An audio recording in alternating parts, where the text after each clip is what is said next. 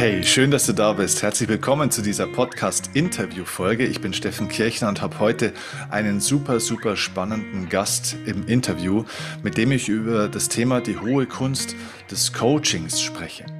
Im Schwerpunkt sprechen wir ganz viel über das Thema Spitzensport, weil er aus dem Spitzensport kommt, aber es geht um Coaching generell. Und zwar habe ich Bernhard Peters zu Gast. Den kennst du vielleicht aus den Medien, denn Bernhard Peters war einmal Hockey-Bundestrainer über viele Jahre, ist dort Weltmeister, Europameister und auch Olympiamedaillengewinner geworden, mehrfach.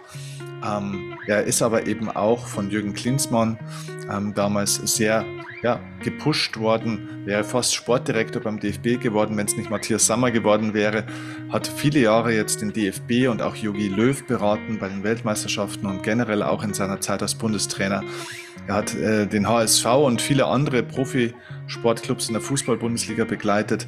Zum Beispiel auch die TSG Hoffenheim, die er von der dritten Liga in die erste Liga geführt hat und auch den ganzen Club mitentwickelt hat. Das heißt, Bernhard Peters ist ein Vollprofi im Bereich Teamentwicklung, im Bereich Persönlichkeitsentwicklung, im Bereich Führung von jungen, aber auch von erwachsenen Menschen in der Entwicklung von Führungskräften und er ist ein Vollprofi im Bereich des Coachings, weil er das selbst viele, viele Jahre erfolgreich gemacht hat.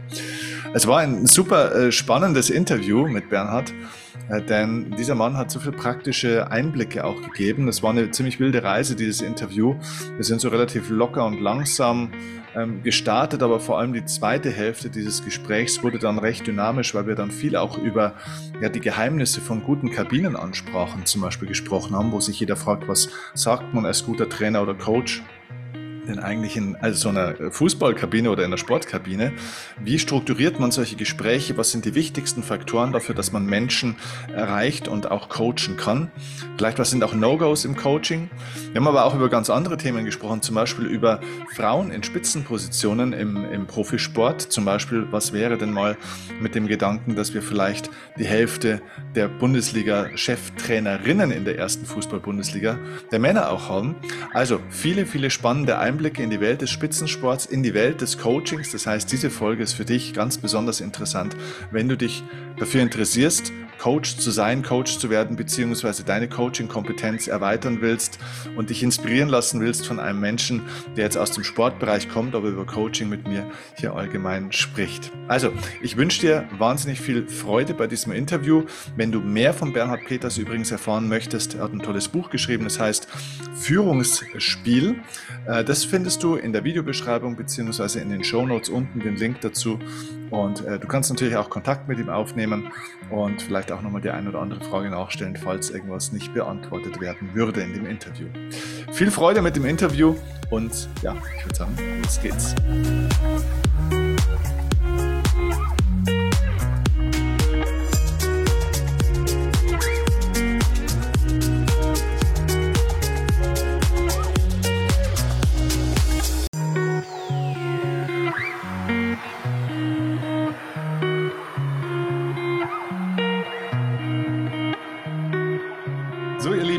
Coaching bedeutet für mich, Menschen nicht so zu sehen, wie sie sind, sondern ja, in ihnen das zu sehen, wie sie vielleicht auch sein könnten und das ans Tageslicht zu bringen. Also das heißt, das Beste in den Menschen zu sehen und zu erkennen und ihnen zu helfen, das genau zu entwickeln, was da alles innen drin steckt. Und äh, das ist aus meiner Sicht tatsächlich eine gewisse Form von Kunst, die nicht nur mit Wissen, sondern auch mit einem gewissen Gespür, mit einer gewissen Gabe auch zu tun hat. Und heute freue ich mich, einen der vielleicht ja, renommiertesten, erfolgreichsten Coaches und äh, auch Ausbildungsexperten in ganz Europa zu Gast zu haben. Bernhard Peters ist heute nämlich unser Gast und äh, vielleicht habt ihr von ihm schon mal gehört, gesehen, wahrscheinlich auch gelesen. Ich glaube, das medial stärkste Echo Peter, äh, Bernhard hast du damals äh, gekriegt, so in diesen Jahren, glaube ich, so 2005, 2006 damals, als Jürgen Klinsmann dich damals vorgeschlagen hatte für die Rolle vom DFB Sportdirektor.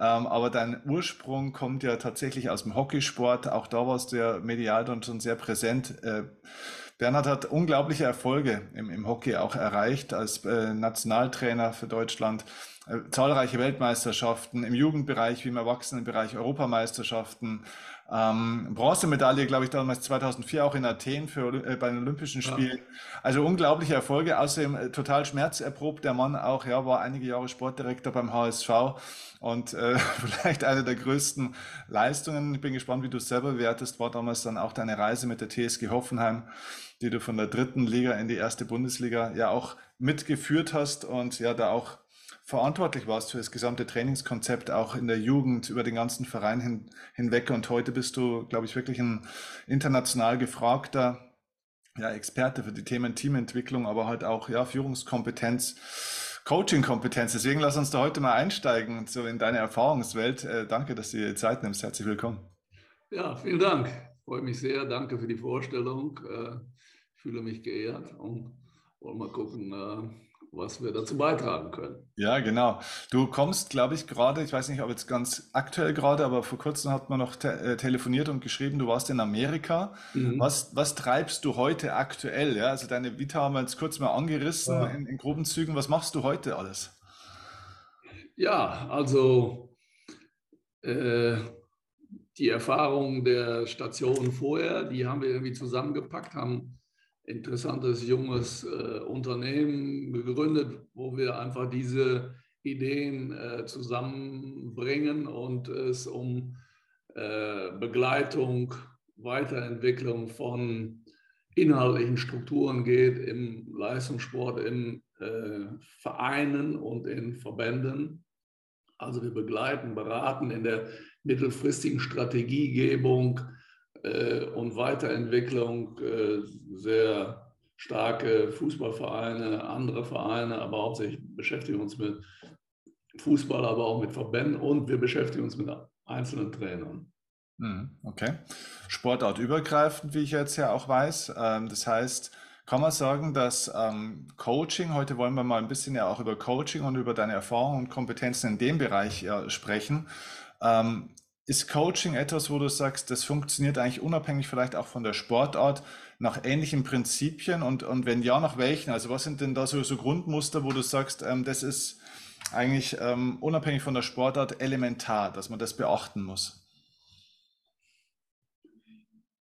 Ja, grundsätzlich glaube ich, äh, dass es eben genau, äh, sag mal, diametral zum Training steht. Training ist die Entwicklung von Leistung und äh, im Coaching willst du, wie du es ja auch schon angedeutet hast, äh, Entfaltung, äh, Entfalten von Leistung von der Entwicklung sehen und versuchen zu provozieren. Und das ist sicherlich äh, übergreifend. Ich habe da gewisse Erfahrung, aber sagen wir, im überwiegenden Maße in Spielsportarten.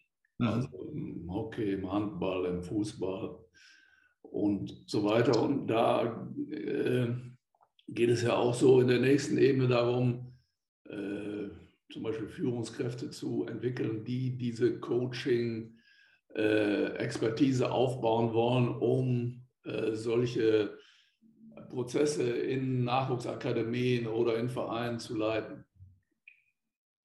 Okay. Wie würdest, wie würdest du sagen, hat sich denn der, der Beruf ähm, des Coaches oder vielleicht auch des Trainers entwickelt? Kann man sagen, dass heute ein Trainer auch irgendwo ein Coach sein muss, was vielleicht früher anders war oder wie würdest du das sehen? Ja, auf jeden Fall. Also ich habe Ende der 70er Jahre studiert äh, an der Sportschule und dann an der Trainerakademie und so. Und da war Training ein rein biologischer Prozess, sage ich mal du tust oben Krafttraining oder Techniktraining oder äh, Schnelligkeitstraining rein und unten kommt Leistung raus. Aber so einfach funktioniert der Mensch ja nicht. Also es geht eher um das Ganzheitliche, um die kluge Beziehung zum Menschen im Spieler oder im Sportler. Und dann kriegst du in der Entwicklung dieses jungen Spielers äh, entsprechende Fortschritte hin, aber du musst es eben in der ganzheitlichen Persönlichkeitsentwicklung sehen. Da gehört sicher das technisch-taktisch-athletische dazu, aber das ist das Handwerk eines Trainers und das andere ist ja das äh, Entfalten dieser äh, Weiterentwicklung der Leistungsfaktoren im rein äh, sportartspezifischen. Mhm. Denkst du, du meinst, du bist auch in der, in der Wirtschaft, glaube ich, ganz gut vernetzt, hast da auch viele Einblicke und Kontakte.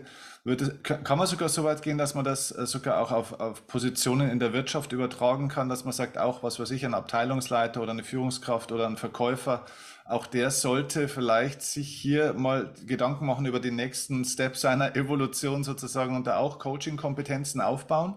Oder ja, ich glaube auf jeden Fall, weil die Vermittlungskompetenz äh, ist einfach ganz entscheidend. Wie kriege ich meine Botschaft rüber und kann ich das überhaupt erkennen, ob äh, mein Gegenüber meine Art der Kommunikation annimmt und äh, entsprechend äh, reflektiert. Habe ich diese Selbstreflexion äh, zu erkennen, wie kommt eigentlich mein Inhalt, meine Botschaft an? Und das eine ist die, die inhaltliche Sache im Fachspezifischen, da sind die deutschen Universitäten alle ganz schnell und äh, in der Ausbildung gut, aber es geht ja darum, auch die, die äh, Führungs- und Vermittlungs- und Coaching-Kompetenzen äh, zu lernen, gerade wenn ich dann meinetwegen in den nächsten Stufen mein ganzes Team leite und so weiter.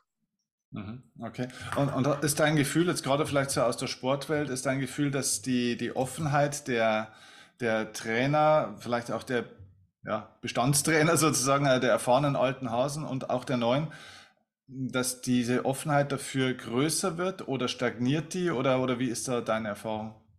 Nee, das Thema nimmt deutlich äh, mehr Raum ein in der Persönlichkeitsentwicklung der Trainer, auch der, äh, die Trainerausbildung in vielen Sportarten nehmen darauf jetzt Bezug, dass es mehr um das Selbst, die Selbstkompetenz, die Selbstführung, das Selbstmanagement in der Persönlichkeit des Trainertypen äh, ja, gearbeitet werden sollte und, und, und, und weiterentwickelt werden sollte.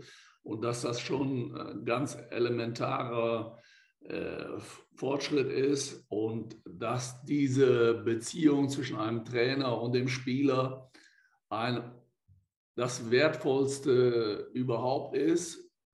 Äh, das steht meines Erachtens noch weit über dem Fachlichen. Auch das musste ich als junger Trainer lernen und das zeigen uns ja auch großartige Trainer wie äh, Jürgen Klopp oder Jupp Heinkes oder äh, solche Leute, dass sie in erster Linie über ihre emotionale, äh, Hansi Flick ist auch ein sehr gutes Beispiel, der über seine soziale Kompetenz ein herausragender Trainer ist. Mhm.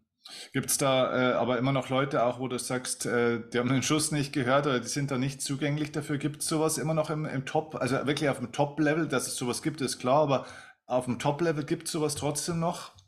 Also ich denke jetzt mal an einen Felix Magath zum Beispiel. Ich weiß nicht, wie, wie offen der jetzt für sowas ist. Ja, gut, das sind äh, Jungs, Menschen, die haben ihre Karriere erfolgreich hinter sich. Hm. Und äh, die machen das sicherlich auf eine ganz andere Art äh, zu führen. Äh, ich glaube, dass es äh, schwierig ist, damit äh, noch weiter äh, kontinuierlich Erfolg zu haben. Immer mal ganz kurzfristig äh, ist das vielleicht ein, eine Möglichkeit über die absolute Druckmethode nur über diese Druckmethode da erfolgreich zu sein, aber ich glaube, es bedarf schon äh, umfänglicheren Sichtweise in den äh, Führungskompetenzen. Hm, ja. Wie war das für dich, als du damals auch äh, Bundestrainer warst? Und ähm, ich glaube, deine Teams waren immer Männerteams auch, ist das richtig? Ja, ich habe zwei Jahre Frauenteams gearbeitet am Anfang meiner Laufbahn bei Juniorinnen. Ah, okay. Und äh, das hat auch, äh, war sehr erfolgreich, aber ich war sicherlich da noch ein ganz anderer Trainer als äh, 15, 20 Jahre später. Und ich habe da selbstkritisch, muss ich das sagen, viel dazulernen müssen und auch viel Lehrgeld bezahlt und habe sicherlich auch äh, ja, diese äh, Seite der äh, absolut autoritären äh, fachlichen Führung äh, sicher überzogen und mhm. äh, musste mehr Richtung der ganzheitlichen Persönlichkeit äh, und dem individuellen Zugang, Coaching-Zugang der Spieler jede Menge dazulernen. Und das ist, was ich äh, gemacht habe und machen wollte. Und dazu ist es ja auch notwendig, dass ich eben auch in meinen Wahrnehmungen auf allen Sinneskanälen einfach besser werden wollte, kann ich eigentlich äh, den Gegenüber in all seinen äh, Sinnes- äh, und, und, und, und äh, entsprechenden, äh, ja, kann ich den überhaupt richtig wahrnehmen, ja. Mhm. Das finde ich schon enorm wichtig und da wollte ich immer dazulernen. Mhm. Immer. Wie viel äh, kann man das, das schwer zu sorgen wahrscheinlich, aber ich sage jetzt mal, es gibt ja als, als Trainer in der Position natürlich auch irgendwo einen Bereich, da muss ich mich einfach mal mit, mit Zahlen, mit Statistiken, ähm, mit, mit, mit Trainingsinhalten, also mit, mit ja, Hard Facts mehr oder weniger irgendwo auch beschäftigen. Ja, ja. Und dann gibt es die weiche Komponente, wo ich mich mit den Menschen sozusagen beschäftige. Äh, kannst du mal für dich einschätzen, Gibt es eine prozentuale Verteilung aus deiner Erfahrung jetzt? Wie viel Prozent seiner Zeit beschäftigt man sich mit den Menschen? Oder sollte man? Äh, na, ja, und, da, und da bin ich ein Fan von, das prozentual aufzuwiegen. Hm? Ich glaube, das ist immer wieder äh, eine Verbindung beider Sachen und es muss in Balance stehen. Ich sage dazu, der Trainer muss eine Balance haben in seinem strategisch-fachlichen, inhaltlichen Kompetenz und äh, auf der anderen Seite in den emotionalen Prinzipien. Ja, äh, was das Vertrauen, was das Beteiligen, was das Differenzieren, also mit jedem individuellen Zugang zu finden, ja, was das Emotionalisieren angeht. Also das muss in einer Balance stehen und muss sich immer wieder gegenseitig äh, aufwiegen. Das finde ich wertvoll. Und äh, jetzt mal Unterschied Männer, Frauen. Wie coacht man Männer im Vergleich zu Frauen oder auch andersrum? Wo ist der Unterschied zwischen Männer- und Frauencoaching jetzt mal ganz plakativ? oh. Also das erste Mal ist er 30 Jahre her, dass ich da meine Erfahrung sammeln durfte. Äh, ja, ich glaube, Männer sind sehr viel äh, egoistischer mhm. in ihren Zielstellungen sehr viel egoistischer auch im Kontext ihrer Gruppe. Mhm. Wollen sie ihre äh, Rangordnung durchkämpfen? Äh, Frauen, so ist meine Erfahrung, waren da immer sehr eine emotional geschlossene Gruppe und äh, haben sich äh, unheimlich miteinander solidarisiert wenn man eines von den Frauen oder Mädchen äh, meinetwegen zu hart angesprochen hatte. Mhm. Aber ich habe, muss ich sagen, beste Erfahrung, was diese Zielorientierung angeht und so weiter, wie mit welcher Willenskraft die Frauen äh, im Leistungssport da äh, erfolgreich sein wollten. Ja, es war schon überragend, muss ich sagen. Gibt ja im Sport auch so ein bisschen ähm, Tendenzen, dass es ja eher Männertrainer gibt oder eher Frauentrainer jetzt zum Beispiel auch, ne? Egal ob es jetzt selber die, die Person selber Mann oder Frau ist. Es gibt ja Männer, die sind eher Frauentrainer und so weiter und so ja. fort. Ähm, oder man denkt im, im Tennis, Amélie Mauresmo äh, zum Beispiel, ne, auch Ex-Weltranglisten-Erste, die dann plötzlich Andy Murray äh, gecoacht hat, was ja völlig wahnsinnig war damals, äh, jedenfalls in der Vorstellung der Leute, dass eine Frau plötzlich einen Mann im Tennis coacht, wo der Unterschied sportlich doch sehr groß ist durch die Athletik und so weiter. Ähm, würdest du sagen, dass man, wenn man selber auch Coach ist oder vielleicht auch werden möchte, sich in diesen Weg bewegen will, dass man für sich auch mal ein bisschen klären sollte, für wen bin ich äh, hier vielleicht ein bisschen besser geeignet von meinem Naturell oder kann man beides lernen an der Stelle auch? Ach, ich sehe ich seh das nicht als äh, irgendwelche Aufschlusskriterien. Ich glaube, äh, dass äh, man, äh, dass es nicht eine Frage der Geschlechter ist. Mhm.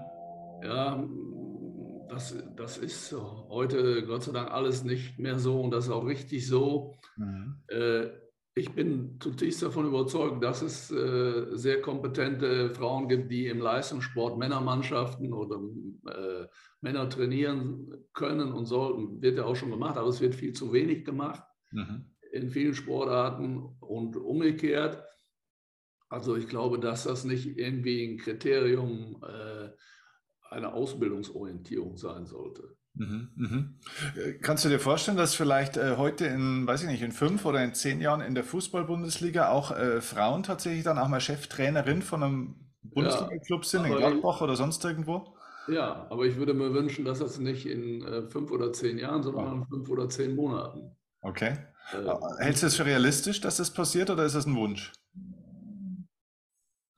Ja, ich halte das für realistisch. Wir haben immer wieder, wir wollen unbedingt auch die äh, Führungskräfte, weibliche Führungskräfte in den Spitzensport reinbringen. Da äh, engagiert sich ja auch äh, Katja Kraus immens äh, und mit Erfolg. Und.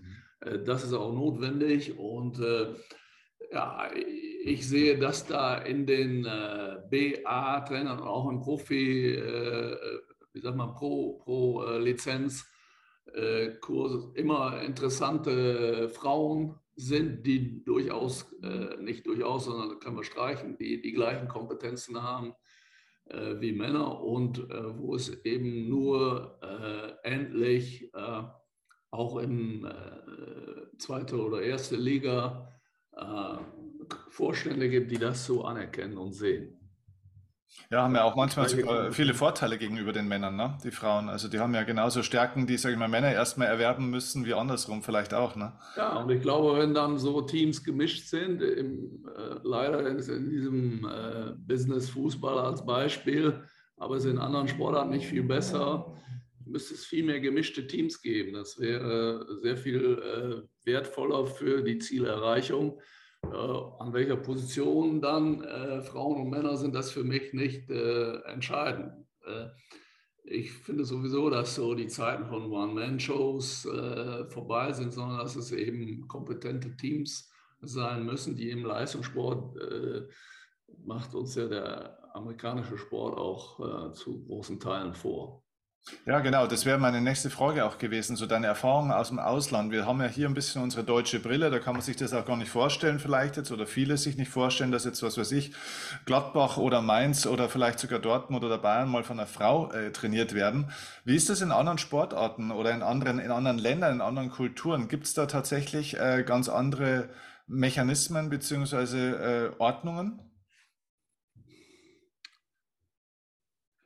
Ja, ich würde sagen, auf jeden Fall ist es noch äh, stringenter gefordert, dass äh, Frauen dort im Leistungssport eine wichtige Rolle spielen. Also das ist unser Beispiel bei St. Louis, in dem Club, den wir gerade mit aufbauen. Und das, äh, wir haben eine total starke Frau als U15 und U16-Trainerin, die meines Erachtens äh, sehr viel stärker ist als einige andere in diesem Bereich.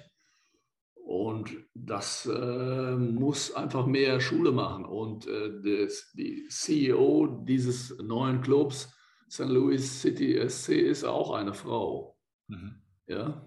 Äh, mit Carolyn Taylor ist es auch eine Frau. Und äh, das tut der Sache, finde ich, in allen Bereichen sehr gut.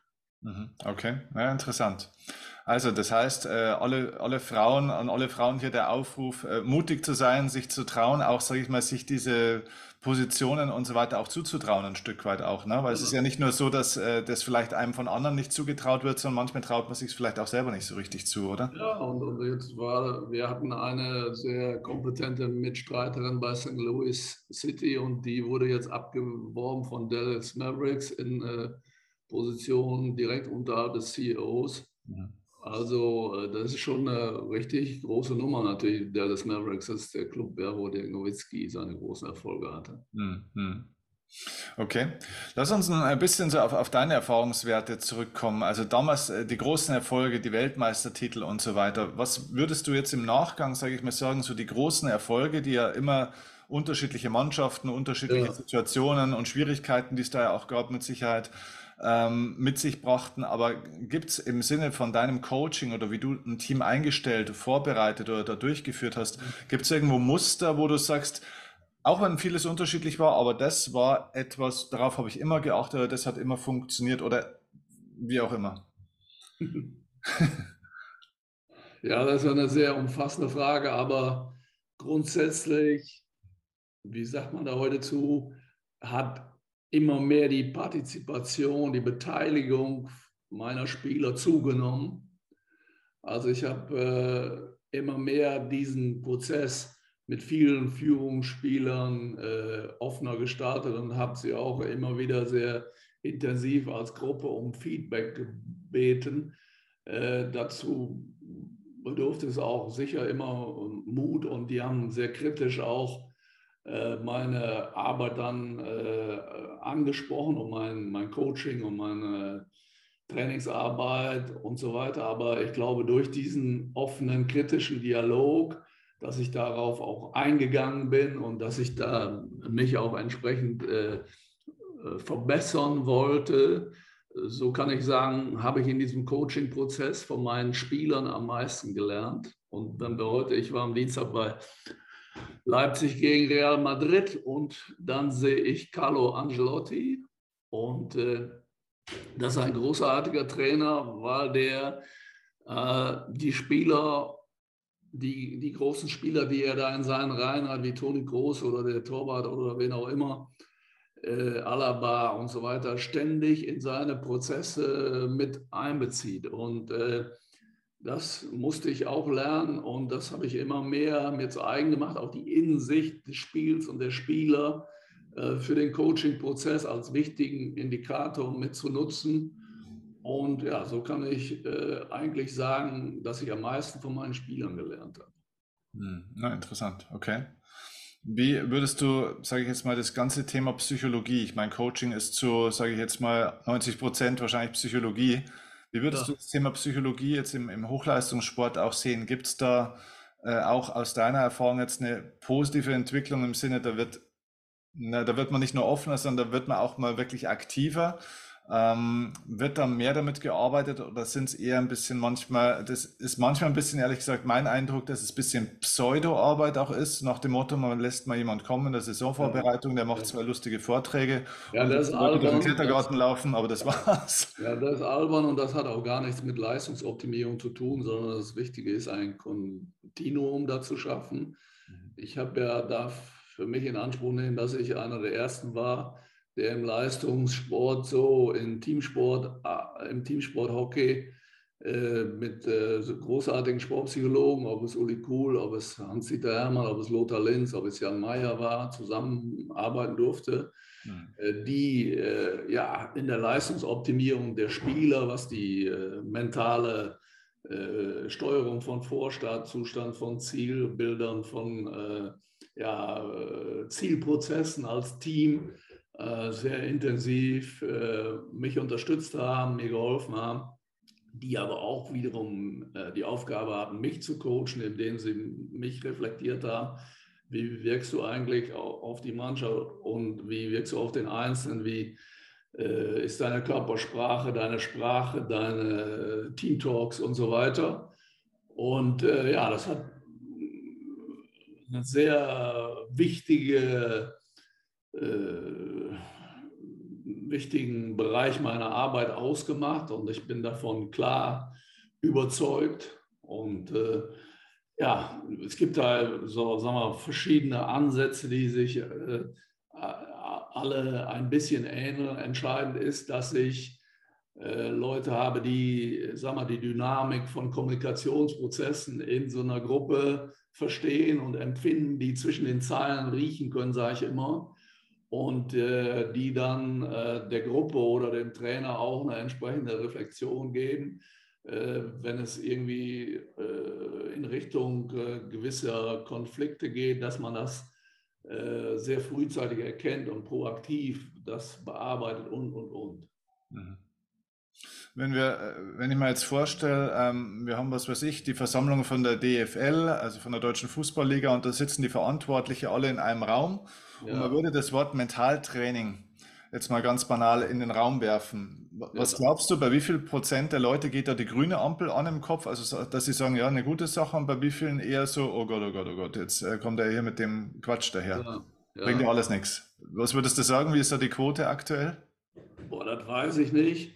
Äh, es ist schon richtig äh, angesprochen und kritisiert von dir, dass es viele so ein bisschen als Alibi äh, missbrauchen. Und äh, ja, sehr oft werden diese Clubs ja von CEOs geführt, die mehr auf der linken Seite des Gehirns äh, ticken, also äh, rein so zahlenbasiert, äh, wirtschaftlich, das ist ja auch ihr Job und die diesen Bereich äh, nicht so sehr verstehen. Mhm. Das muss man auch äh, richtig einordnen. Das ist auch nicht unmittelbar ihr Aufgabengebiet. Insofern würde die Quote nicht so besonders groß sein. Äh, trotzdem sind die meisten von denen schon klug genug, dass ein Mentaltrainer auch eine Menge bewirken kann.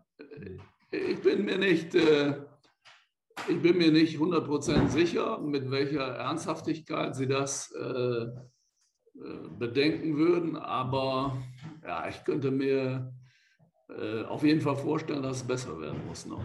Ja, ja. Ich stelle oft fest jetzt über die letzten 15 Jahre, dass mich eigentlich, äh, es gibt genau ein einziges Beispiel, wo aus der Fußball-Bundesliga mich ein Club angefragt hat.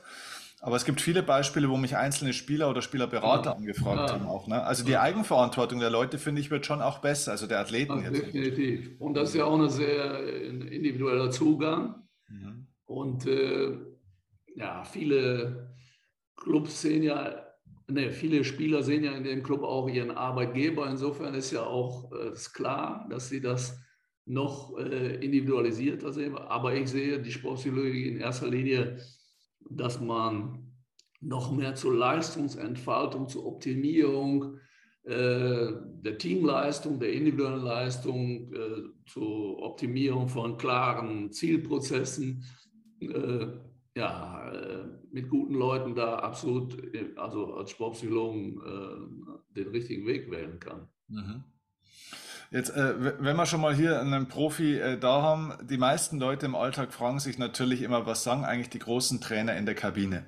Die berühmte Kabinenansprache. Jetzt hast du in deinem Leben unzählige Kabinenansprachen gehalten und ein paar sind vielleicht wichtiger als, äh, als andere. Würdest du sagen, also aus meiner Sicht, ich kann nur mal meine Sicht sagen, du, ich weiß nicht, wie deine Meinung dazu ist, aus meiner Sicht wird das überbewertet, ähm, die Kabinenansprache oftmals, weil ich glaube, die Arbeit findet ganz, ganz großenteils unter der Woche statt und in der Kabinenansprache werden bestimmte Reize gesetzt. Sprechen wir jetzt von der Halbzeit oder von vor dem Spiel? Nee, äh, genau, also eigentlich sowohl als auch, aber vor allem die, die Halbzeit oder, oder irgendwelche Drittelpausen oder je nach äh, Sportart praktisch. Ne? Also trotzdem, also erstmal unabhängig davon, wie würdest du die Wichtigkeit davon einschätzen? Und zweitens, was ist bei einer richtig guten Kabinenansprache ja. vor oder auch während dem Spiel, was ist da wichtig? Wie bist du da vorgegangen, dass das ja. gewirkt hat? Ja.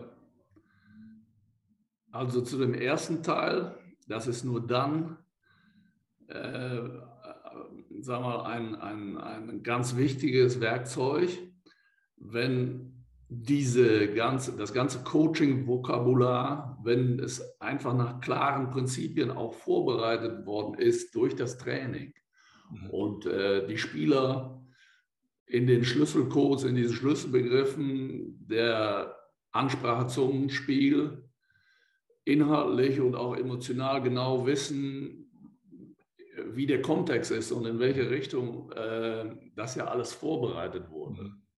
Verstehst du, was ich meine? Ja, ja. Also es muss praktisch schon äh, in Anführungszeichen gelernt sein, ein Stück weit. Kontinuierlich über Jahre vorbereitet sein. Ja. Dass äh, dieser Kommunikationsprozess der Besprechung vor einem Spiel einfach der, äh, ja, der Filter ist, der, der, der, der Filter, äh, auf den alles zumündet, was man vorher vorbereitet hat. Und dann muss es eben psychologisch, genau wie in der Werbepsychologie, durch ein paar wenige Schlagwortbegriffe so nochmal abgerufen werden, dass jeder das sich auch vorstellen kann. Dann macht das Sinn. Mhm. Und dann hat man auch eine Wirkung. Mhm. Meine Erfahrung ist, äh, dass man da auch ja, ich sage da immer zu, ein bisschen antizyklisch äh, agieren muss. Das heißt, wenn eine Mannschaft äh, ein leichtes Spiel hat, dann kann man auch sehr intensiv und hart was fordern, beispielsweise in der Halbzeit. Das ist ein Moment von zehn Minuten, wo ich, ich habe mir da sehr viel Gedanken drüber gemacht und ich referiere da auch viel drüber in der Trainerausbildung. Ja, wie, wie kann man die total effizient nutzen? Dafür brauche ich erstmal eine Atmosphäre, damit jeder zuhört oder sagen wir 70 Prozent zuhören, dann habe ich schon viel erreicht. Und das Geheimnis ist eigentlich, äh, die Pause. Mhm. Dass ich immer wieder das in, ich sage dazu gerne, zwei, drei Schubladen ablege und dazwischen, wenn ich die eine Schublade wieder zugemacht habe, auch eine entsprechende Pause mache, wo die äh, Mädels oder Jungs da entsprechend das auch vor ihrem geistigen Auge durchlaufen lassen können und abspeichern lassen können. Also, du meinst die Pause im Sprechen praktisch, dass ja, du das setzen kannst? Ja, und in der, in der, in der Tonalität der Ansprache, in der, äh, ja, dass man auch andere Experten manchmal mit einbezieht und so. Ich habe da vielerlei Erfahrungen gemacht, dass man auch die Innensicht der Spieler manchmal mit einbezieht was, was wichtig ist. Mhm. Und dass man das dann wieder zum Ende hin einer Halbzeit auch wieder äh, ja, emotionalisiert, ja, in die Schlüsselbegriffe, die äh, äh, notwendig sind, meinetwegen, um die zweite Halbzeit äh, hinzukriegen. Aber sich einzubilden, dass man alle, die in der Kabine sitzen, erreicht, das ist äh, wieder mal eine Überschätzung von uns Trainern. Das schafft man nicht. Aber wenn man zu zwei Drittel den Zugang hinkriegt und den entsprechend wichtig ist, dass man eine klare, konkrete Aufgabe stellt. Ich, hab, ich war immer sehr konkret als Trainer. Ich will in der zweiten Halbzeit von dir dreimal diesen Rechtsangriff äh, mit, der, mit der Konsequenz möglichst sehen. Und dann haben sie mich ausgelacht, wenn, äh, wenn sie das dann viermal geschafft haben. okay. Ja, aber es ist wichtig, ne? also praktisch ein konkretes To-Do mitzugeben, ja. also nicht nur zu reden und zu philosophieren ja. oder zu motivieren, sondern wirklich ja, auch. Ja, manche, viele Trainer sind wie so Radioreporter dann mhm. in der Halbzeit oder auch vor dem Spiel. Das bringt nichts. Aber es ist viel zu weniger ist mehr, sage ich diesen. Ich, ich coache ja relativ viele Trainer so, äh, dass sie da in dem Bereich ein bisschen äh, mehr drüber nachdenken. Weniger ist mehr. Macht da mehr Pause bringe es in drei, vier Schubladen ne? und so weiter. Ja, ich, ich habe mal. Mache es viel individueller, mit Namen, konkreter, die Aufgaben. Mhm. Alles diese Dinge, die versuche ich sehr pragmatisch einmal an Trainer ranzubringen. Mhm. Das ist ganz interessant, weil du es gerade auch gesagt hast mit diesem äh, eher antizyklischen, mit der antizyklischen Ansprache. Ich habe äh, gestern Abend noch was gelesen, äh, Interview von äh, Yogi Löw, der gesagt hat, eine der wenigen Male, wo er laut geworden ist, äh, ja. war Halbzeitansprache damals Deutschland gegen Brasilien ja. bei der WM, ja, wo genau. zur Halbzeit also, 5-0 vorne lag und dann ja, wird er laut. Das, ne? Ja, kann ich gut verstehen, war ich ähnlich. Oder wir hatten das äh, erste Spiel unentschieden gespielt bei den Olympischen Spielen. Äh, ich weiß gar nicht, ob es Sydney war oder, oder dann äh, in Dings, äh, wie heißt Athen. Mhm. Und wir hatten dann das zweite Spiel gegen Ägypten. Das ist der Afrika-Vertreter, wo wir normalerweise sagen, ja, das ist eine Mannschaft, die müssen wir schlagen, wenn wir ins Halbfinale kommen wollen. Und dann äh, war die erste Halbzeit total verkrampft. Total verkrampft. Und dann äh, haben wir sogar vor der Halbzeit fünf Minuten vor das Unentschieden reingehen. stand es 1-1. Und die, die Jungs hatten eher erwartet, dass ich äh, da sehr hart mit ihnen umgehen würde. Aber ich habe genau das Gegenteil gemacht und habe äh, ja, ihnen nur gesagt, äh, wenn wir ganz ruhig bei unseren Aufgaben bleiben, ja, dann äh, ist es egal, ob wir in der 70. Minute gewinnen oder in der, wir brauchen Ruhe und Geduld und dann werden wir das in Ruhe machen und äh, versucht da Ruhe aus, ein guter Trainer muss dann auch Schauspieler sein, äh, Ruhe auszudrücken und ja, das äh, war gut, glaube ich, und hat sie sehr entkrampft, weil die ganze Lage war sehr entkrampft, äh, verkrampft. Wenn wir, wenn wir verloren hätten, dann hätten wir keine Chance mehr aufs Halbfinale gehabt, weil wir das erste Spiel unentschieden gemacht haben. Und mhm. ja, dann haben die Jungs zur zweiten Halbzeit die äh, Ägypter an die Wand gespielt. Und mhm. es hat ihnen gut getan, dass sie locker waren, nur in der Aufgabe. Ja, verstehe. Ich habe mal von jemandem gelernt, äh, der hat gesagt, okay, es gibt so vier Zustände, ganz vereinfacht gesagt. Es entweder einem Menschen oder einem Team geht sehr schlecht, schlecht, gut oder sehr gut. Und er sagt, sei immer äh, nice zu deinem Team, also sei immer freundlich und gut, wenn es ihnen sehr schlecht geht ja. oder wenn es ihnen gut geht. und sei hart zu ihnen, wenn es ihnen schlecht geht oder wenn es ihnen sehr gut geht, sozusagen. Ne? Also, dass sie nicht abheben und so weiter. Ja, ist ja, vielleicht ein bisschen also, das ist auch, was Yogi meinte, immer so ein bisschen antizyklisch Ja. Mhm. Zu Genau. agieren im Coaching. Ja. Gab es mal eine ganz eine knifflige Situation bei dir bei irgendeinem Turnier, wo du sagst, okay, da hat mich wirklich vielleicht sogar ein einzelner Satz oder eine Maßnahme oder irgendwas, was du dir hast einfallen lassen, was vielleicht auch spontan entstanden ist, hat irgendwie wirklich so einen Turnaround äh, gebracht, wo man sagt, das kann man gar nicht so richtig planen zum Beispiel. Das war eine instinktive äh, Maßnahme von dir dann auch? Oder bist du jemand, der es immer sehr, sehr genau auch sich schon über, überlegt hat, ne? Du bist äh, analytisch stark. Nein, das kann man nicht. Alles sich überlegen. Und wenn man in der Halbzeit, wir haben in beiden äh, Halbzeiten, wo wir um die Weltmeisterschaft gespielt haben, also beide Finals, haben wir zurückgelegen in der Halbzeit. Mhm. Und das planst du ja nicht. Und Ja. äh, geht es darum, den Jungs zutrauen. Und wenn wir, wir müssen viel mutiger, wenn wir nicht den Mut aufnehmen, das und das konkret äh, viel aggressiver nach vorne umzusetzen, dann äh, könnt ihr euch die Verlierermedaillen da abholen. Also äh, wollen wir da zum König raufgehen, um die Goldmedaille zu holen in Kuala Lumpur oder wollen wir uns die Verlierer? Also ich glaube, das Wichtige ist, dass man immer ja, äh, der, zwischen Schmerz und Lust äh, in der Polarisierung motivieren muss. Und äh, ja, da, da war ich, glaube ich, äh, so ganz erfahren, wie soll ich sagen. Mhm. Das ist meine, meine Idee gewesen, die Jungs da auch in der Richtung ein bisschen zu provozieren. Ein Trainer muss auch ein Provokateur sein. Ja, ja. Er sollte nicht versuchen, der beste Kumpel zu sein, auch, oder? Nee. Das hat äh, damit nichts zu tun. Du musst äh, Respekt äh, für deine Arbeit äh, bekommen und ja, du, du musst dem Spieler helfen, aber du bist nicht sein Kumpel. Ja, ja. Ja. Das ist, glaube ich, gerade für die junge Generation der Trainer ein schmaler Grad natürlich. Ne? Ja. Also eher kumpelhafter aufzutreten, nicht mehr so autoritär, aber eben nicht der Kumpel zu werden, um nicht Ja, diese. diese Distanz und Nähe musst Ja. du gut balancieren können. Das sag mal, in der Führung natürlich die Kunst. Ja, generell auch im Coaching auch die Kunst, dass man nicht zu nah rangeht plötzlich an das Gegenüber, denke ich mal. Ne? Ja, auf jeden Fall. Jeder hat da absolut seine individuelle Wahrnehmungsinsel. Die ist äh, bei jedem Menschen halt anders. Ja. Wenn, wenn man sich jetzt äh, Leute überlegt, wie, weiß ich jetzt nicht, also sehr innovativ ist mit Sicherheit ein Jürgen Klinsmann. Ich glaube auch Jogi Löw ist äh, jemand, der so am, für mich gefühlt eher wahrscheinlich schon am Puls der Zeit ist. Wie sehr beschäftigen die sich mit diesen Themen? Sind die wirklich am Puls der Zeit, gerade was jetzt Sportpsychologie?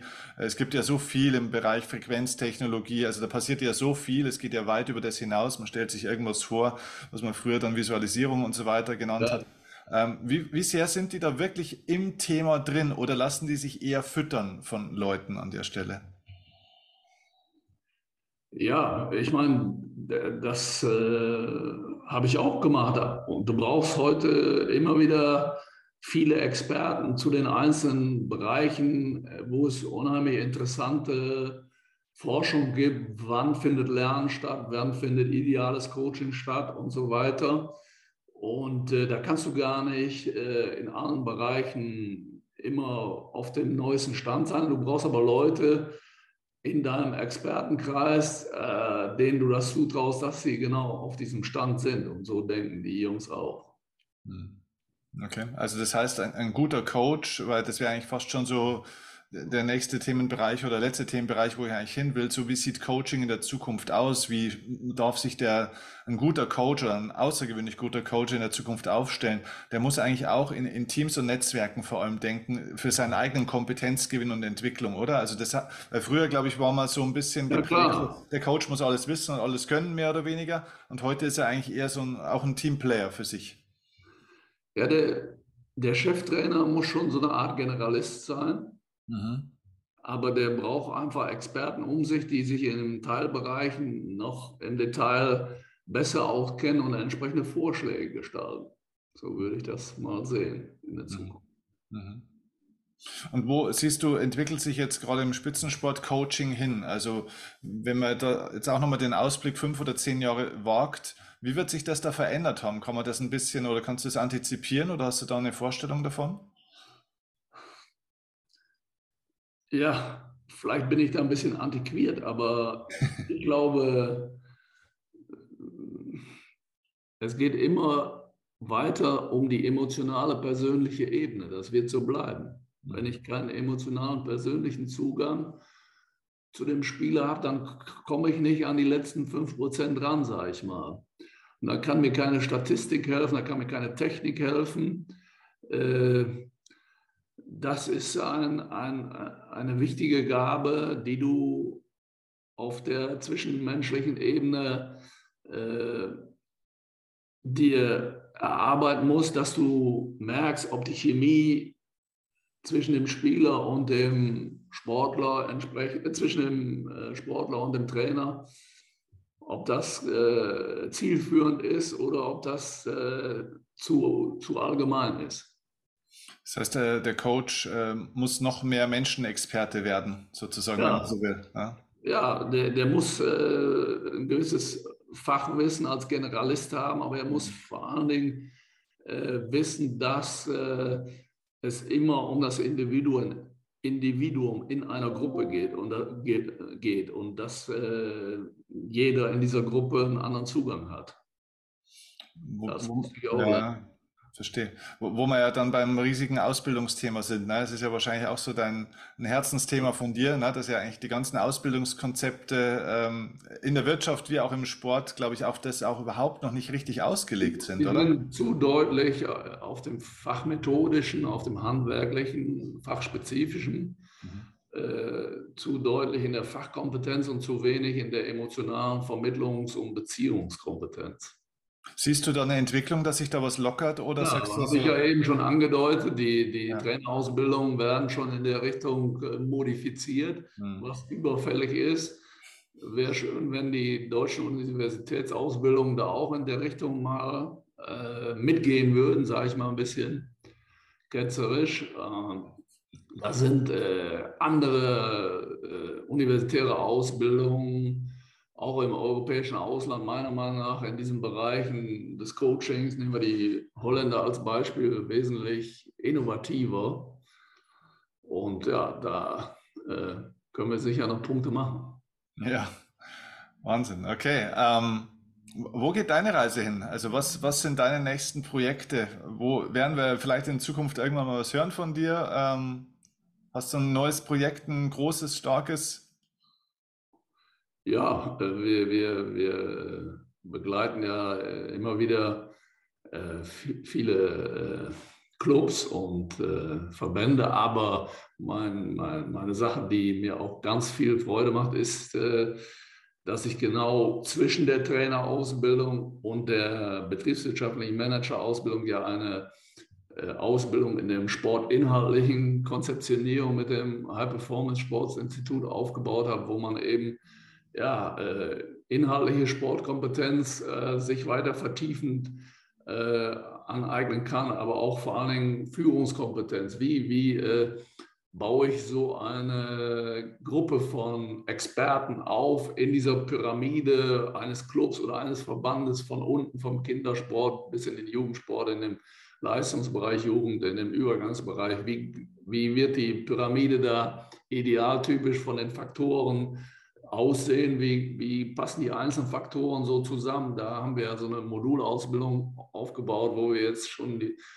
zweiten Jahrgang äh, aufgestellt haben äh, mit dem Schwerpunkt der Spielsportarten. Und das ist eine Sache, die mich äh, sehr motiviert und antreibt. Ja, ja, ja. Ich kenne ja auch äh, zwei, die bei dir da in der Ausbildung sind, die da sehr davon schwärmen. Das heißt, es ist, äh, wie du sagst, Spielsporten übergreifend, äh, Spielsportarten übergreifend. Und auch sehr wertvoll, so der Austausch zwischen den Experten der einzelnen. Genau. Ja, ja, genau, so interdisziplinär praktisch. Ja. Ähm, äh, muss man davor selber Profisportler gewesen sein oder so? Oder gibt es irgendwelche Voraussetzungen? Naja, man muss diese Sportart, wir mal, aus der Innensicht auf einem ganz guten Niveau beherrschen, ob Volleyball, Handball, Basketball, Hockey oder Fußball, sage ich mal, mhm. beherrscht haben. Äh, das ist schon wertvoll, dass man so ein Innengefühl für diese Sportart hat, keine Frage. Äh, wir wollen halt äh, kommende Führungsexperten, Führungskräfte für diese, für diese Spielsportarten, ob weiblich, männlich, natürlich äh, ausbilden und machen das so in sechs verschiedenen inhaltlichen Modulen, A3 Tagen. Mhm. Ja, spannend. Also ich glaube, das ist genau das, was es dringend braucht, ne? weil von wem soll man das lernen, wenn nicht von Leuten dann auch wie dir? Und ähm, äh, ich finde es super, dass du das ja, machst. einfach so äh, Praxis für Praktiker und genau. das ist uns sehr wertvoll. Das machen wir mit vielen interessanten anderen Fachexperten aus den äh, anderen Spielsportarten zusammen. Und ich bringe meinen kleinen Teil dazu bei und wir haben das strukturiert und äh, ja, ich wollte einfach nicht auf die Verbände warten, äh, weil dann hätten wir beide das nicht mehr erlebt, glaube ich. Und insofern ist vor allem dieser interdisziplinäre Austausch den, zwischen den Spielsportarten immens äh, interessant mhm. für mich. Mhm. Ja, sehr gut.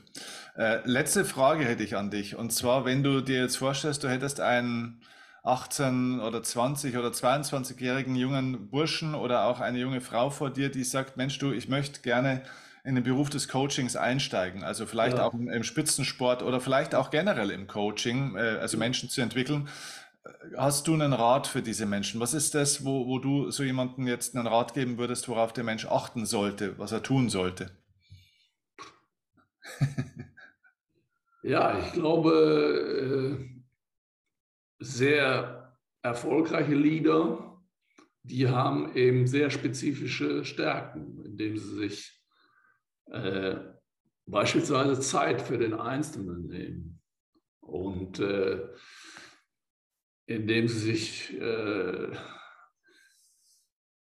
ja, indem sie das verstanden haben, eine Beziehung zu den äh, Mitarbeitern so aufzubauen, dass es eben nicht äh, Führung durch Macht oder Druck ist, sondern äh, Führung durch äh, äh, eine, eine Beziehung auf Augenhöhe, dass sie eine hohe Anerkennung und Wertschätzung erfahren äh, für ihr Talent. Mhm. Und diese erfolgreichen Leader auch im Spitzensport oder im Spitzenmanagement der Wirtschaft zu beobachten, äh, wenn man die Chance hat, dann sollte man die nutzen. Hm, okay, also mehr hospitieren, mehr dorthin gehen, wo schon solche Leute sind, praktisch. Also viel, ja. viel lernen, lernen, lernen, lernen, oder? Ja, wie kommunizieren die? Ja, wie, wie, wie, was ist, macht deren Stärke aus? Das ist hochinteressant, finde ich. Mhm. Ja, okay. Sehr interessant. Also vielen, vielen herzlichen Dank, dass du dir die Zeit genommen hast. Ich bin ja, gespannt, was da noch alles äh, passiert. Und wer weiß, vielleicht wirst du doch irgendwann noch der Sportdirektor vom DFB. Ich glaube, wir können nee, nee, das möchte ich äh, auf keinen Fall mehr machen. Es gefällt mir sehr gut, äh, was ich äh, jetzt äh, anstelle. Alles. Das ja, ist äh, eine sehr erfüllende Sache. Ja, sch schade für Fußball Deutschland, aber gut für dich mit Sicherheit. ja. Danke dir fürs Gespräch. Vielen Dank, vielen Dank. Ciao.